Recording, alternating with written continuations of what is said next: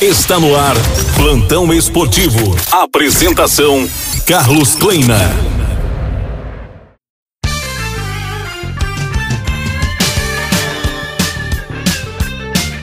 Olá, chegamos.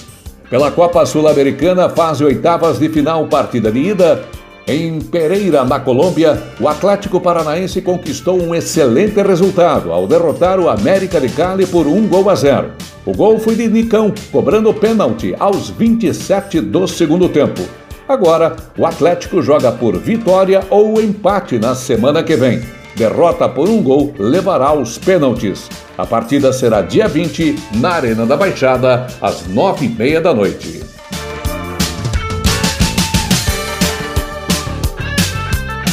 Campeonato Brasileiro da Série B, Paranaenses ontem em ação. No Couto Pereira jogaram Coritiba e Vasco da Gama. O clube carioca saiu na frente com Cano. Léo Gamalho empatou para o time coxa.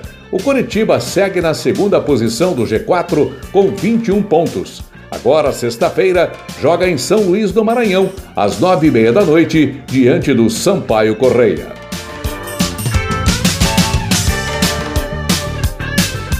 Teve clássico paranaense na Série B ontem em Londrina, no Estádio do Café.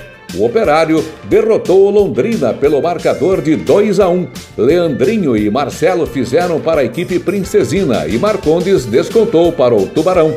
O árbitro paulista Vinícius Gonçalves Dias Araújo expulsou no segundo tempo o jogador Fabiano da equipe do Operário. O Operário é o quinto colocado com 18 pontos e o Londrina está na 19 posição, já na ZR, com apenas 7 pontos.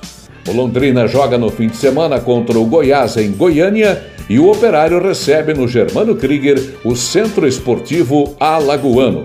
O técnico interino Edson Borges do Londrina deve fazer modificações para a partida que o Tubarão vai tentar uma vitória no Brasil Central.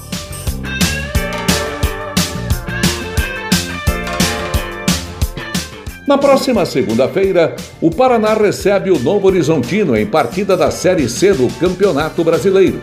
Para este compromisso, é certo que, pela expulsão em Mirassol, o atacante Gustavo França está de fora. Agora, o meia Gabriel Pires espera por resultados de exames para saber sobre uma possível lesão. Para embalar na competição, o Paraná precisa vencer o time paulista. Plantão esportivo, Carlos Kleina.